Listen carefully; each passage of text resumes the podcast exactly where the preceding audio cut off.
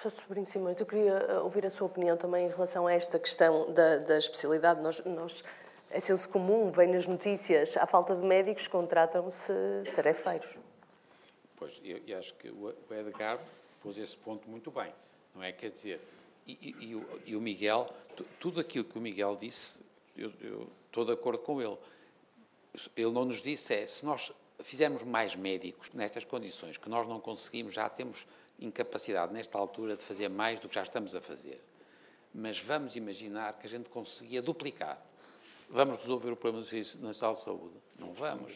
Pois esse é que é o problema, percebem? Quer dizer, não, todos, é eu não posso, não, epá, eu, não, há, não arranjo uma pessoa que defenda tanto o Serviço Nacional de Saúde como eu. E, então, agora apareceu o Cavaco Silva. o, mas eu, não, eu respondo a seguir. Não, mas não é isso. Vamos lá ver. Não, é, não estou a responder, quer dizer, o nosso problema é como é que a gente põe a funcionar bem o Serviço Nacional de Saúde, básico. E passa logo, como ele disse muito bem, pela boa formação e por sítios onde as pessoas têm bom treino, de qualidade.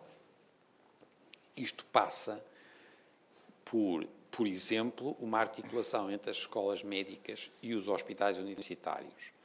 E os centros de saúde e as escolas de enfermagem e os técnicos de saúde, e foi por isso que nós fizemos o tal centro académico clínico, e a ideia era essa, era criar condições nos hospitais, por exemplo, protegendo os médicos que estivessem envolvidos no, na investigação e ensino, no, no, no ensino médico articulado entre faculdades e hospitais, teriam até 30% do seu tempo protegido, em vez de estar em atividades assistencial pura e simples, fariam uma proteção para terem os seus tutores e serem melhores treinadores de, dos, dos seus mais velhos. Isto implica que haja maior disponibilidade por parte do Ministério da Saúde de pagar os 30% de tempo que vai deixar de fazer atividades assistenciais puras e duras porque está a fazer isto, pelo amor de Deus, isto é feito em todo o mundo civilizado. Todo o mundo civilizado, nós não conseguimos ter as pessoas no São João, no Santa Maria, nos no Santo António, etc., com eles a terem que fazer permanentemente consultas e urgências e depois esperar que eles ao mesmo tempo vão ajudar os miúdos a serem treinados em, como estudantes de medicina. Portanto, e, portanto, este é um problema gravíssimo entre nós, professor, o professor eh, Alberto Amaral tentou várias vezes já na A3ES, que era, por exemplo, nós termos uma. Nós vamos ter este ano, estamos a começar a avaliação das instituições e nós gostávamos de incorporar na avaliação das faculdades de medicina também a avaliação da componente hospitalar.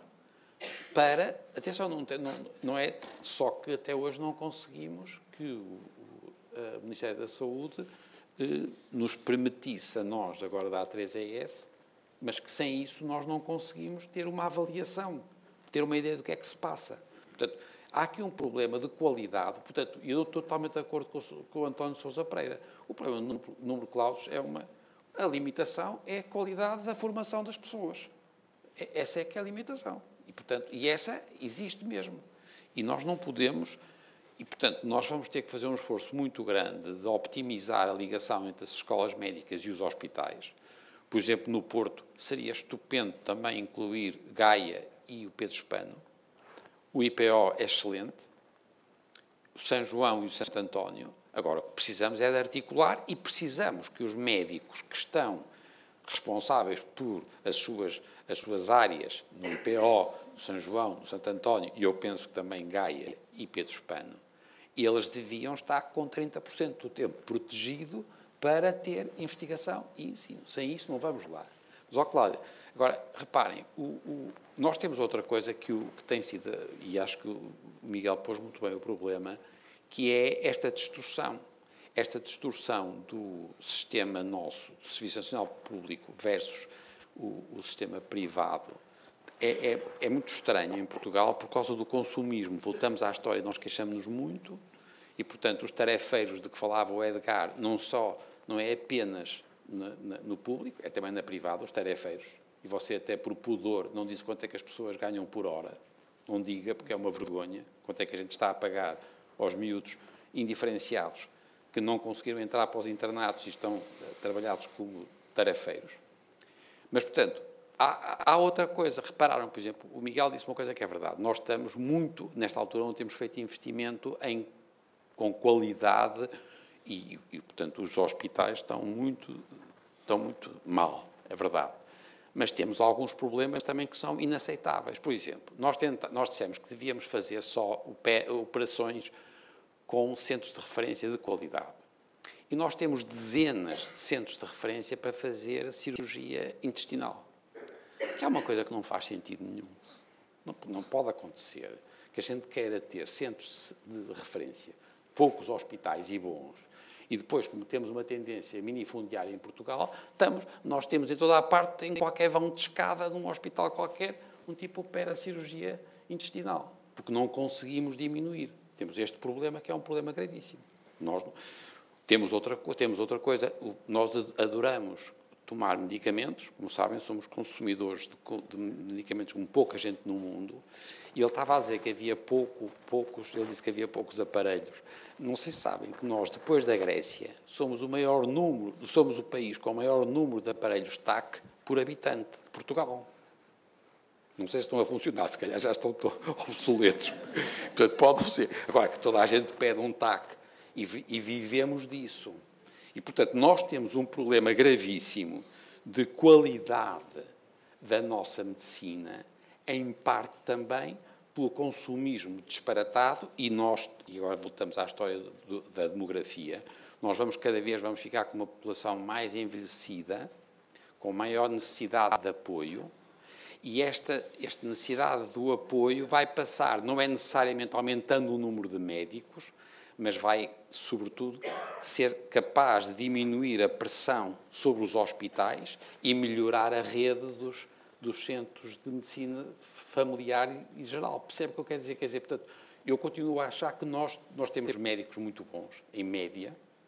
É verdade o que o António disse, nós e a gente vê quando vai a qualquer sítio do mundo da Europa e compara os nossos médicos, eles são muito bem colocados e, portanto, nós continuamos, curiosamente, a fazer bons médicos, mas nós, eu continuo a achar, voltamos à sua pergunta inicial, que é o que depois afastámos, não resolvemos o problema só, não faz sentido aumentar o número de médicos, bem, não, não temos sítio para os fazer, não temos, fisicamente, e depois não, não é daqui. Último exemplo, só porque eu disse há bocado que eu acho miserável o que se passa em Portugal com a distribuição das, das especialidades. Nós não temos, não temos cérebro no Ministério. Eu nunca percebi de resto. Você pode depois explicar-nos como é que são feitos. Como você é urologista, deve saber como é que sabe quantos urologistas você precisa ter vagas. Porque para, eu sou patologista e nunca consegui perceber. Este ano percebi o seguinte: nós a anatomia patológica faz diagnóstico que devia ser concentrado em poucos hospitais que fizessem para muitos sítios e oferecemos várias vezes hipóteses. Nós, nos últimos anos, perdemos, por vários motivos, cinco patologistas. E, entretanto, criaram-se a possibilidade de contratar pessoas, porque houve quatro concursos para patologistas em Portugal e no São João. Este ano abriram 15 vagas de patologistas e, e precisamos imenso de patologistas. Estranhamente, das 15 pessoas que abriram 15 vagas, portanto, estamos a falar de números concretos, que foi produzido pelo Ministério da Saúde, abrimos 15 vagas. Estas 15 vagas, só 5 é que foram preenchidas. 10 ficaram vazias. Porquê? Porque abrimos em Castelo Branco, Guarda, Vila Real, não sei se Mirandela também, estou a inventar, mas uma coisa totalmente disparatada porque nem há sítio para, pôr, para as pessoas irem para lá, mas abrimos essas vagas. Nós, entretanto, no São João, tínhamos feito um esforço muito grande de formação de pessoas para substituir pessoas que tinham se reformado e, por exemplo, uma pessoa era especializada em tumores cerebrais. Portanto, essa pessoa teve um ano inteiro a preparar-se em tumores cerebrais. E nós não abrimos vaga no São João e tínhamos vagas. E ele ficou, foi o melhor classificado em Portugal. E o que apareceu mais próximo foi Pedro Espano. E foi para o Pedro Espano. Acontece que no Pedro Espano não há tumores cerebrais.